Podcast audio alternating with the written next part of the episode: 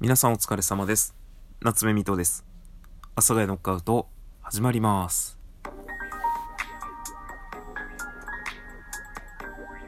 はい。というわけで始まりました。阿佐ヶ谷ノックアウト夏目みとです。よろしくお願いします。ということでね、まあ、今日ちょっとね、皆さんに聞きたいことがありま。聞きたいことがありますってって言ったところで、結局僕が一方的に話すんですけど、皆さん、急に気分が落ち込む時ってないですか？っていう、まあ、お話なんですよね。結構生きてるとね、は？ってなんかもう本当に何かの急な、なんだろうな、きっかけとかなくても、なんか急に、スンってね、心がスンってなる時が結構あるんですよ、僕は。で、そのスンってなった時に、なんか、ただ気分がね、落ち込むだけならまだマシなんですけど、その、気分が急に落ち込んだなっていうのと同時にまあドキドキしてきちゃったりとか、なんかハラハラしてきちゃったりすると、なんか結構ね、息苦しさが襲ってきたりとか、もうその動機が激しくなって、もう汗が、胸、もうなんか体温調節がみたいな感じで、まあいわゆる、まあ僕の中では自律神経がちょっとね、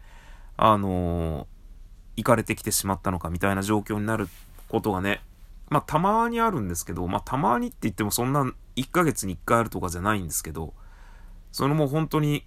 何ヶ月かに1回とか、あ、なんか、俺、今ダメかも、みたいな時がね、あるんです。もう本当にね、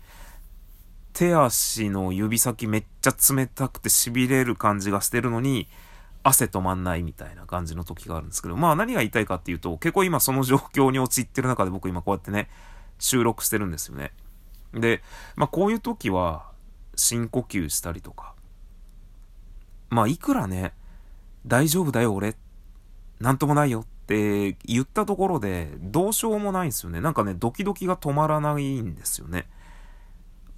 なんかこういう時って。でも、すっごい落ち込んできちゃって、すっごい落ち込んできちゃって、もうダメですってなっちゃうんですけど、ただもうダメですってなって落ち込んだとこまで落ちて、どうなるのかっていう話なんですよね。まあ、結局もがいてもがいて、夜中までもがいて、まあそれこそずっと深呼吸して、なんか寝れなくなっちゃったりするんで、もう、あの、寝ようと思うとね、頭の中がドキドキでいっぱいになっちゃうので、もうなんか、漫画みたいな感じでね、心臓出てくるんじゃないかみたいなドキドキ感がすごいので、だから寝れないので、まあ、本当に一生懸命他のことを考えて、ドキドキしてないよ。俺は今ドキドキしてないよ。みたいなことを、胸も苦しくないよ。みたいなことをね、あの、すっごい一生懸命別のことを考えて、で、まあ深呼吸して、ずっと深呼吸して、まあ一生懸命別のこと。まあその時僕大体ね、心を落ち着かせるために物を書くっていうのがあるので、なんかまあ、本当に文章をね、ただひたすら書き続けたりとか、まあそれの名残？名残じゃないな。なんか若い頃ね、ずっと文章、もう本当に、なんだろうな、特に誰にも発表することもない文章みたいなのをよく書いてたんですけど、その日記とはまた違う感じのことをね、まあ、ポエム的なものを、まあ、それこそね、それも自分を落ち着かせるためにやってたこと、自分の心を落ち着かせるために、なんか、思いついた言葉をどんどん文字にするみたいのがあったんですけど、で、まあ、今ね、その、いや、お前ドキドキしとるんかいと、もしかしたらね、この収録を聞いてくださっているね、まあそのライブ配信で僕すごいびっくりしたのが、自分の感情が意外に声に出ているらしくて、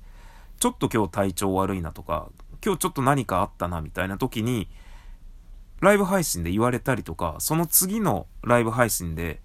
前回なんかありましたみたいな、なんか声がちょっといつもと違ってこんな感じでしたよみたいなこと言われて、え？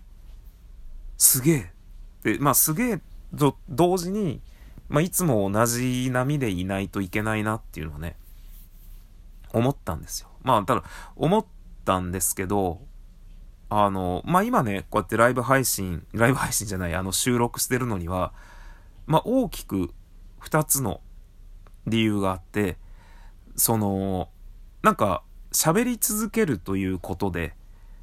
心は落ち着くのか。みたいなのね、試してみたくて、もう今もうずっとハラハラしてるんですけど、僕結構昔からね、ライブ配信してるとなんか眠くなることがあって、ラジオトークってあんまりないかな。なんか声出しのライブ配信してる時って、声出し？顔出し顔出しのライブ配信してる時って、なんか眠くなることがあって、配信始めると。だからなんか喋ったりとか、なんか誰かに見られてるなみたいな緊張感があったりすると、眠くなるのかなと。まあ、あとね、頭で考えてるので、頭で考えてこう言葉を紡ぎ出すので、まあそうなってくると、やっぱりこう、ゼロフィルターで出せないじゃないですか、言葉って。人に対する言葉って特に。やっぱりこう、フィルター通さないといけないので、そういうことを考えてると、ドキドキ、ドキドキじゃない。今ね、ちょっと完全に別のこと考えちゃったんで、別の言葉出てきたんですけど、あの、眠くなったりね、するんですよ。まあ今別のこと考えたって何かっていうと、今もう本当にドキドキが止まらないので、あの、喋ることと別のことを何か一生懸命考えて、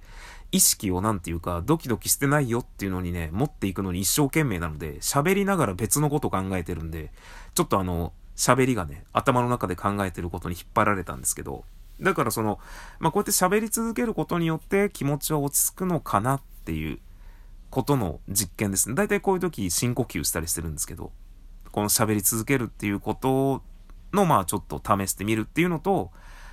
あと、こういう状態の時の配収録もちょっと残しておきたいなと。その、まあさっきね、なるべくフラットじゃないといけないって言ったんですけど、まあ僕のね、すごく好きな、あの友達、ツイッターのまあ、あてまちはれ、あれ？名前なんだっけな？あてまちはれくんっていう、あのツイッターをね、やってる僕の友達がいるんですけど、僕のフォロワーにいるんですけど、フォロワーにいたかどうかわかんないけど、僕のフォローにいるんですけど、まあ、その子がね、あの、昔つぶやいてた、その、インターネット上に、その、何かを書き込む、何かをつぶやく、その、まあ、いわゆるブログを書く、ツイッターでつぶやく、とか、まあ、そういうものはすべて、長い遺書を書いているようなものであるみたいな。ことをつぶやいてて、まあなるほどなと。まあ言ってみたら、この音声も残るわけですよね。それって、まあ今みんなは普通に僕が生きててこれを聞いてくださってますけど、多分僕があんまりこういうこと口にしたくないんですけど、まあ死んだ後に聞いて、あ、こういう考えの人だったんだな。こういう人だったんだなっていうのを、なんか、まあその人が受け取る側がっていうよりは、多分それを残したくて自分は、こう発信している、自分が発信しているものは全て死ぬための順、なんだろうね、うまく言えない。だって俺が考えたセリフじゃないんだもん。まあでもその、アテイ君のつぶやきには、すごくなんか共感しましたね。その、SNS で発信すること、ブログを書くこと、えー、端的にね、もっと短、端的っていうか、もっと短めに言うと、多分それは長い遺書であるっていうか、まあなんていうか長い自己紹介文を書いているようなものだと思うんですよ。短いスパンで言えばね。ブログで何かを発信する、音声で何かを発信するとかって。だけど、長い目で見たら、それって結局死に向かっていくことなので、あ、確かにな。長い衣装を描いているようなものか、これは。っていうね、まあ、へりくつなのかもしれないですけど、そう言って思うところがあって、そうなったら、まあ、そうなったらっていうわけじゃないんですけど、その僕のこの収録に関しても、上っ面な部分ばっかりじゃなくて、その、今自分、これつれっす。今を自分こんな状態っすってやつもちょっとずつ残していければいいかなと。まあ、僕はね、その、いろいろなまあ配信アプリとかを、まあ、いろいろやってきたんですけど、そのキャラクターを持ってらっしゃって配信される方が自分のキャラを崩して何か発信することに対してすごいこのやっちゃってる感があるんですね。その配信アプリで生きていこうっていう人は絶対キャラは守り続けた方がいいんですよ。そのおちゃらけたキャラだけど今日はちょっと真面目な話がしたいですとかそういうことをやるとあブレたなとかなんかまあこれ皆さんがねそういうの考えなくていいんですけど僕は単純にそういうことをされるともうなんかその人に興味がね、本当にびっくりするぐらいいきなりなくなってしまうんですよ。その、そういうことをされると。もうなんかほんと自分でもびっくりするぐらい。なので、その、普段の自分と違う、普段のキャラと違う自分を出す配信っていうのは、その配信アプリで食べていこうっていう人にとっては、僕はあんまりするべきじゃないかなって思ったんですよね。まあ思ってるんですけど。まあでも、俺って別にキャラないなって思って。そのまあわかんないですけどね。で、まあ僕結構収録でも配信でもメンタルめちゃくちゃ弱めで、昔それでね、入院したっていうのも言ってますし、まあお薬を、そのね、病院でもらって、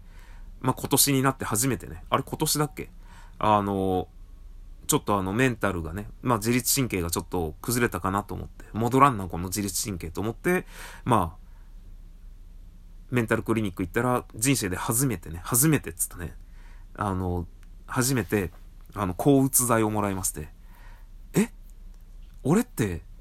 うつなんですか？って、まあその時思ったみたいのがね、っていうのもお話ししてるので、まあ特に何かを隠すとか、特に何かをっていうのはないんですけど、まあでも、びっくりするぐらい、やっぱりまだ、ドキドキしてます。ただ、喋ってる間はある程度忘れれたかなって思ってます。多分なんですけど、頭で他のこと考えながら喋ってるので、いつもより喋りが拙い気がしますね。なんか、その、はっきりと発音できてない気がします。別のこと考えながら喋ってるんで、なんか、よろよろっていう感じ、よろよろ、よろよろした喋り方になっておりますが、そんな夏目みとですが、これからもよろしくお願いいたします。それではまた次回の放送でお会いいたしましょう。さよなら。さよなら。さよなら。